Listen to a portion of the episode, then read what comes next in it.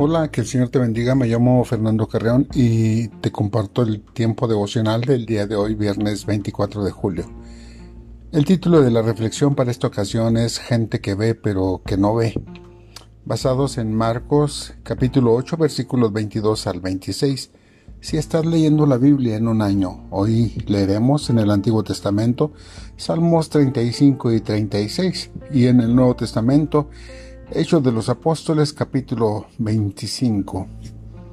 Mi niñez fue algo complicada, diría yo bastante complicada, debido a que me gustaba mucho ver televisión, adquirí miopía, y aunque me supongo que ya la tenía de nacimiento, la realidad es que ésta se fue agravando con el paso de los años, especialmente porque me gustaba mucho ver televisión, eh, mis empleos, mis estudios estuvieron ligados siempre con el uso de computadoras.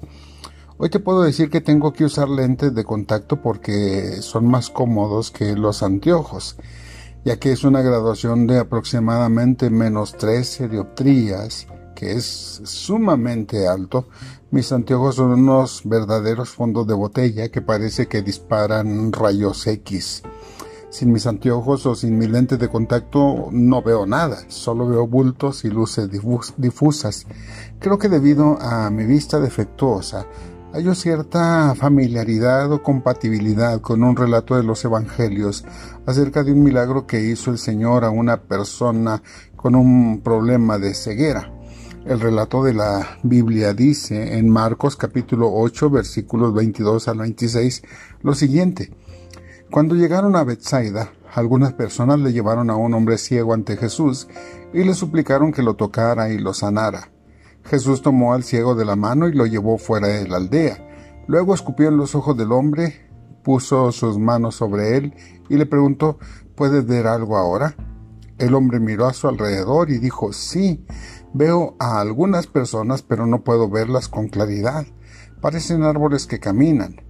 Entonces Jesús puso nuevamente sus manos sobre los ojos del hombre y fueron abiertos. Su vista fue totalmente restaurada y podía ver todo con claridad.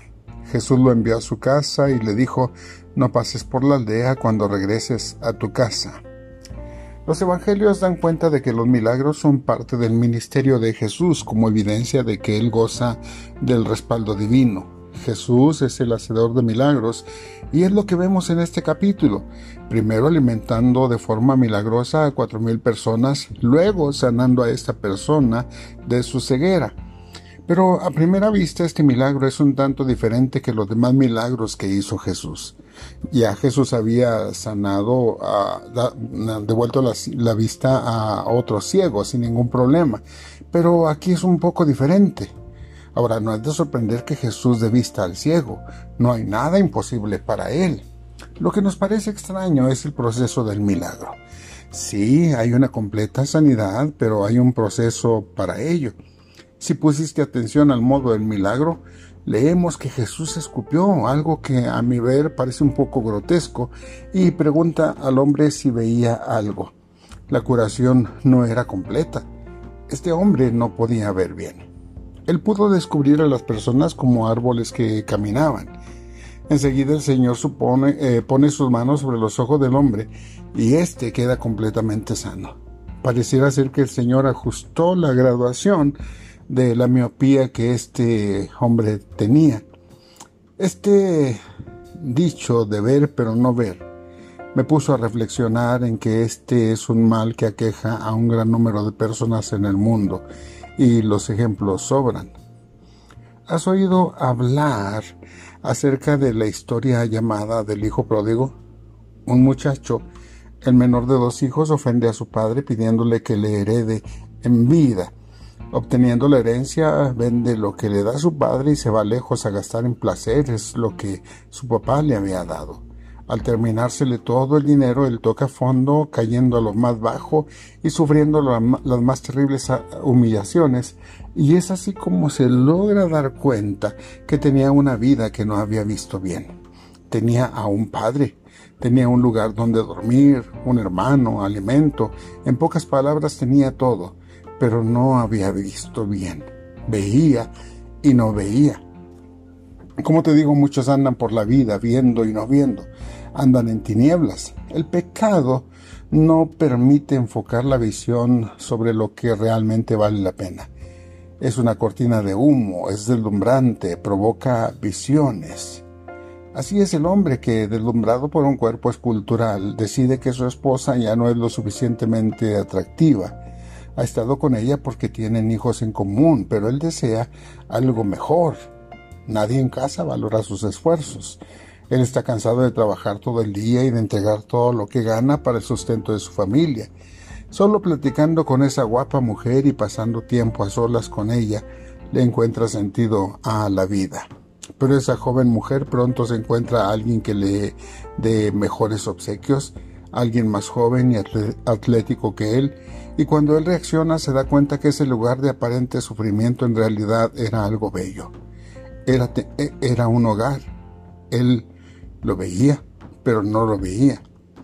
Una madre soltera no supo cómo había pasado. Ella se esforzaba por comprarle a su hijo, entrando apenas en la juventud, todo lo que éste le pedía. Esas etapas de que él se encerraba en su cuarto o que llegaba de madrugada a casa después de andar con sus amigos, a ella le parecían hasta cierto punto normales. Al fin es joven, ella pensó, y tiene que disfrutar la vida debe conocer el mundo. Cuando ella reaccionó, él era adicto a la cocaína. Ella no se dio cuenta porque veía a su hijo feliz por lo que le daba, pero no veía que la crianza de los hijos no consiste en darles todo lo que ellos exigen. Aquel muchacho era una gran promesa, Tenía madera para ser un gran siervo de Dios. Era un pilar en la iglesia de donde era miembro y servía, predicaba, enseñaba, iba a las misiones, tocaba muy bien el piano, pero de repente se comenzó a llenar de compromisos con amigos del lugar donde trabajaba. Dejó de servir con la misma intensidad descuidó su comunión con Dios y se enfrió espiritualmente al grado de dejar de asistir a las reuniones de la iglesia argumentando muchos compromisos personales. La verdad es que la vergüenza de haberle fallado a Dios y haber quedado mal delante de los hermanos en la iglesia solamente le alcanzaba para ver los servicios de su iglesia transmitidos por las redes sociales. Se daba cuenta que tenía una familia espiritual en su iglesia, pero no se daba cuenta que las relaciones familiares deben cultivarse. Veía, pero no veía. Cuando el relato bíblico dice que el Señor usó saliva para la sanidad del ciego, pareciera enviar un mensaje que podemos confirmar si leemos con cuidado los versículos que anteceden al relato de esta sanidad, en los que al estar en medio de una discusión de sus discípulos porque habían olvidado llevar comida, les pide que se cuiden de no ser como los fariseos, no se vayan a leudar, refiriéndose a no ser como aquellos religiosos que pedían señales para creer en el Hijo de Dios. Poco antes Jesús había alimentado milagrosamente a cuatro mil personas. ¿No era suficiente esa señal? Jesús pareciera decirles, lo que pasa es que sus ojos no les dan una visión adecuada y sus, sus oídos no reciben bien los mensajes que vienen del cielo. La palabra de Dios nos provee el entendimiento necesario para conocer la voluntad de Dios y conducirnos a una vida plena. Sin embargo, a medida que el Maestro nos da ese toque por medio de profundizar nuestra relación con Él, podemos ver todo más claramente. Solo mediante la mano sanadora de Jesús sobre nuestra vida podemos ver la belleza de las cosas que nos rodean y la innumerable cantidad de bendiciones que Dios nos ha dado y que en su momento no valoramos porque somos deslumbrados por otras cosas, como los fariseos y los discípulos, que habían visto el milagro de la multiplicación de la comida y que seguramente habían participado de ese milagro, pero no era suficiente para clarificar su misión respecto a lo que Dios pretendía con esa señal milagrosa. El paso inicial de la fe es a veces borroso. Vemos porque antes no habíamos visto nada y tenemos mucho optimismo de entender que es algo bueno para nosotros y es algo que a Dios le agrada, pero no vemos claro. Te repito, a medida que el toque del Maestro se posa sobre nuestra vida, somos inspirados, motivados a vivir una vida en la que seamos capaces de tener la perspectiva correcta de todas las cosas. El Señor sabe lo que necesitamos hoy para profundizar nuestra relación con Él. Aunque no siempre entendemos, podemos confiar en su manera de obrar en nuestras vidas, y en la de nuestros seres queridos. Él nos dará la fuerza, el valor y la claridad necesarios para continuar siguiéndole cada día de nuestra vida.